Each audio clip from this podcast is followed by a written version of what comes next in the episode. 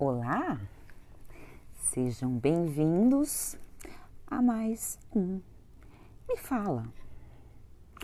Como sempre, estou muito feliz em poder fazer mais um podcast. Estou é, tentando fazer uma certa quantidade nos finais de semana para poder deixar aí para é, os dias e o pessoal conseguir ouvir gradativamente.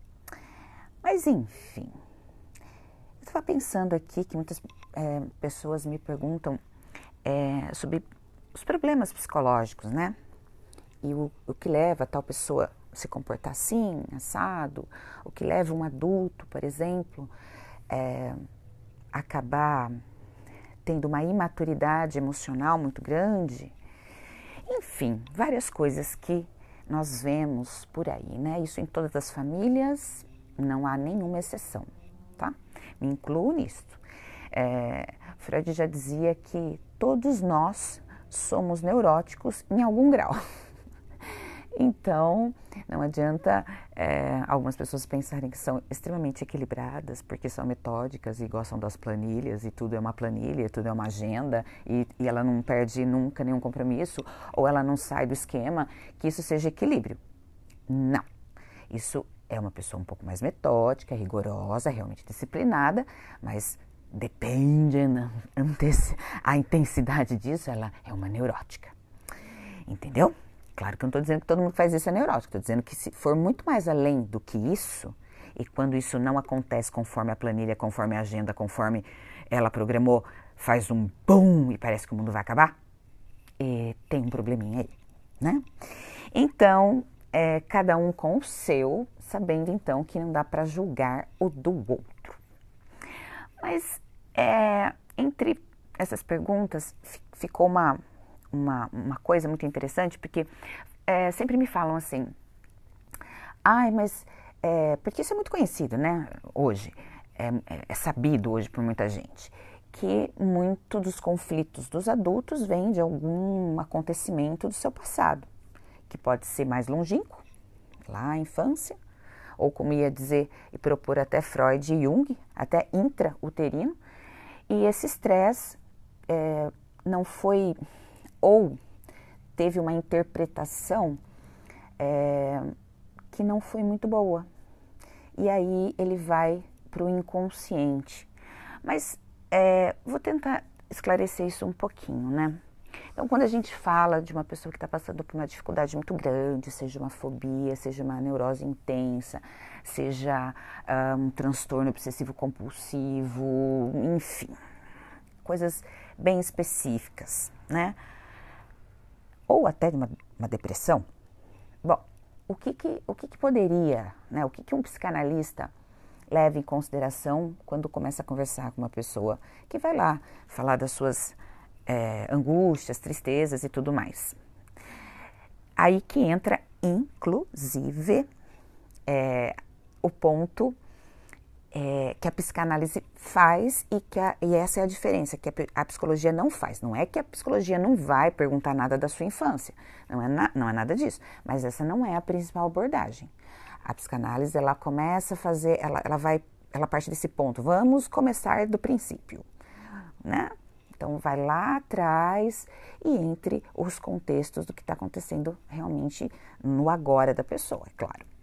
Então, essa basicamente é a diferença, tá? Para falar de uma maneira bem simples. E, e esse tal trauma de infância, né? Às vezes eu escuto as pessoas falarem assim: nossa, eu devo ter um trauma de infância, porque olha, eu me comporto assim, assim, assim. Não deixa de ter é, uma certa razão, assim, razão, ou, ou, seja, quando a pessoa se expressa assim, numa estado total, né, é, equivocada. Mas o termo trauma a gente usa até para consultório, no caso eu, né? É, às vezes para ilustrar quando estou explicando para a pessoa o que pode ter havido na, na vida dela. Mas é, Freud já não falava mais de trauma, né? O trauma em si, o, o acontecimento, né? Ele praticamente perdeu a importância como causador do problema. Aí você fala assim, como, como assim, Júlio? Então, se aos 5 anos de idade eu tomei uma surra que me fiquei, sei lá, em carne viva e, e, isso me causou uma grande tristeza, sei lá, tomei essa surra do meu pai e da minha mãe, e isso não é um fato, isso não me causou um trauma? Sim, mas não, Freud não vai focar nessa palavrinha trauma, no evento propriamente disso, mas o resultado fantasioso, inconsciente desse passado que a pessoa é, fez, que ela criou, que ela gerou. Como assim? Vamos pensar assim, ó, que até isso veio com a hipnose, né? Charcot detectou isso, Freud também quando foi estudar com, com, com Charcot, é, Charcot foi um, um grande hipnólogo, tá, gente? É lá, é França, tá? A gente está falando século XIX. E o que que acontece? Ele via que enquanto é, sob hipnose, as pessoas falavam bastante, se recordavam de coisas, e, e aqueles sintomas até que levavam elas a essa terapêutica é, passavam. Mas assim que as pessoas praticamente tomavam a sua rotina, o sintoma voltava né? Então, por que, eu estou entrando nisso? Porque vai ser mais ou menos isso. Porque também nesses experimentos, nessas curas através da, da, hipnose, não é que isso não, não possa acontecer, tá, gente? Acontece sim. Há, várias, há vários pontinhos que pode ser colocado aí a hipnose, né? Mas com muita coerência, muita prudência e tudo mais. Mas foi visto também que sob hipnose é, esses pacientes eles contavam histórias muito assim complexas. Nossa, isso, isso. Até foi um, até a base, né, do Freud começou lá atrás como sendo a, a grande, a grande questão, né, que todos os traumas, todos os as neuroses que o ser humano enfrentava era devido a a sua pulsão, vamos dizer, libidinal, ou seja, tudo estava atrelado à sexualidade. Né? E depois viu-se que não, né? toa que ele e Jung brigaram, porque ele e Breuil se separaram, por quê? Porque para eles falaram, não, não pode estar só nessas questões sexuais, né? Deve ter outra coisa. Mas vamos lá. Então, sob hipnose, essas pessoas falavam, é, contavam histórias muito complexas. Elas estavam mentindo? Não, elas não estavam. Mas elas estavam contando histórias que elas elaboraram em cima do olfato em si. Então, vamos supor, o que, que Freud até percebeu? Que até ele começou a falar que, que muito desses traumas era porque as crianças eram abusadas sexualmente na infância. Né? Isso foi um escândalo na época, imagina, século XIX, né? que tabu. E, e não era bem assim. Mas vamos supor, um fato, é, não exatamente uma violência sexual, mas algum tipo de violência que causou, vamos ainda colocar a palavrinha trauma, fez com que a criança, para tentar superar aquilo, elabore toda uma história, até para ela se conformar e seguir em frente. Vamos tentar usar esses termos. E o que, que ela faz? Isso vai para o inconsciente, porque afinal segue a vida. Né? A criança não sabe nem lidar aí com os seus sentimentos, né? É, não sabe verbalizar isso. E aí, no futuro, essa história mais fantasiosa em cima daquele ocorrido, ela pode vir à tona. E aí causar sintomas variadíssimos, desde uma alergia até, né, até de uma úlcera, até de enxaqueca, até de dor nas costas, enfim, dor na cervical, bom, dor generalizada. Na realidade, são tantas as coisas, câncer, né? Nossa, Juliana, é, gente, é, é. Vocês podem pesquisar, é, não é só a Juliana que está falando, não. Isso aí são os cientistas, né? Que são as, as tais doenças psicossomáticas. Bom, isso era só para dar essa introdução sobre o que seria o trauma infantil, né? Vamos colocar ele assim. Esse sofrimento que se passa em determinada época onde não se sabe, a criança não sabe como interpretá-lo, como superá-lo, então ela, ela tem que colocar isso em algum lugar, vai para o inconsciente. Só que lá ela cria, vamos dizer assim, deixa ele mais substancioso. Aí na vida adulta, vamos é, falar que um homem, vamos, vamos pegar hoje a figura masculina de vítima para o nosso exemplo. Depois eu, eu, coloco a figura feminina para não falar que, né, eu estou sendo tendenciosa. Vamos supor que um homem de 35, 40 anos é, esteja passando por uma dificuldade muito grande na sua vida. Qual dificuldade? Ele já entrou e saiu de relacionamentos, uh, não está ainda estável financeiramente, não, não conseguiu atingir o ápice da sua carreira, né? Às vezes até está endividado ou com alguns problemas dentro da família. E vamos pegar todo esse contexto, que tem tudo isso.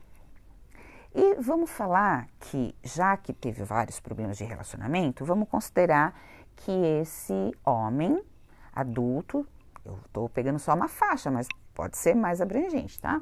Seus 35, 40 anos, é, esteja em sofrimento por isso, ou seja, a vida está empacada. Então a pessoa não sabe o que fazer. Né? Até está solteira, por quê? Porque os relacionamentos anteriores fracassaram. Né? O, a vida financeira fracassou. As realizações não vieram. Aí vem a grande pergunta. A pessoa começa a entrar em crise, ela fica em depressão e não sei o que, revoltada e vai, vai. É, se explica a conduta dela, assim, o resultado, ela ficar indignada ou com raiva, amargurada? Sim, até sim. É uma reação, mas vem acontecendo esse monte de coisa, tem algum problema aí? Não tem? Deve ter. Então, só para ilustrar essa questão de um exemplo que pode ser algo do passado, é, quando eu disse que esse homem, por exemplo, tem problemas na família, vamos falar que ele tenha, tenha tido muito problema com a mãe, desde a infância.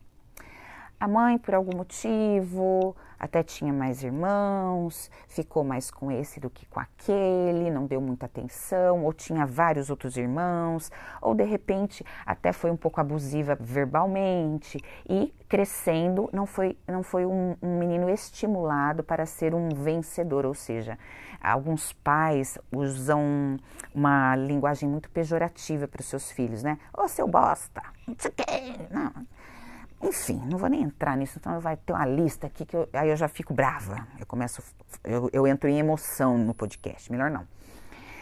Isso vai gerando, a criança vai se sentindo acuada, acuada, e aquilo ela vai acreditando que ela é aquilo. E aí, na sua vida adulta, aí parece que depois da adolescência ela vai meio que, né? Termina ensino médio, talvez vai fazer faculdade, não, enfim, começa a namorar, e vida que segue. Mas teve essas, essas questões muito tensas, muito traumáticas lá no período da primeira infância, vamos dizer. Aí vem um belo dia, e geralmente esse belo dia, ele sempre ele vem quando parece que está tudo certo, que agora você vai usufruir das coisas que você mais ou menos conquistou. Então, esse ser humano, ele está mais ou menos sob uma condição legal, e de repente tudo ruim, desmorona. Ou perde emprego, perde casamento, perde namorada, perde cachorro, perde periquito, papagaio, enfim, vira um caos e leva anos para se recuperar. Uma angústia tremenda, fica girando em círculo, num loop infinito de pensamentos repetitivos e, e aí não consegue se resolver né? Não consegue entrar em outros relacionamentos, não, não fica bem no, nos trabalhos que encontra, ou seja, vive essa angústia dia a dia. O que leva? O que faz um adulto, e é uma parte imensa, hein, gente? É mais comum do que parece, não só nos homens, nas mulheres, claro, também.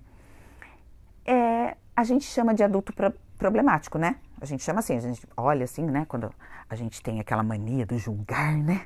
A língua preta, e vai lá, lá, que lá, né?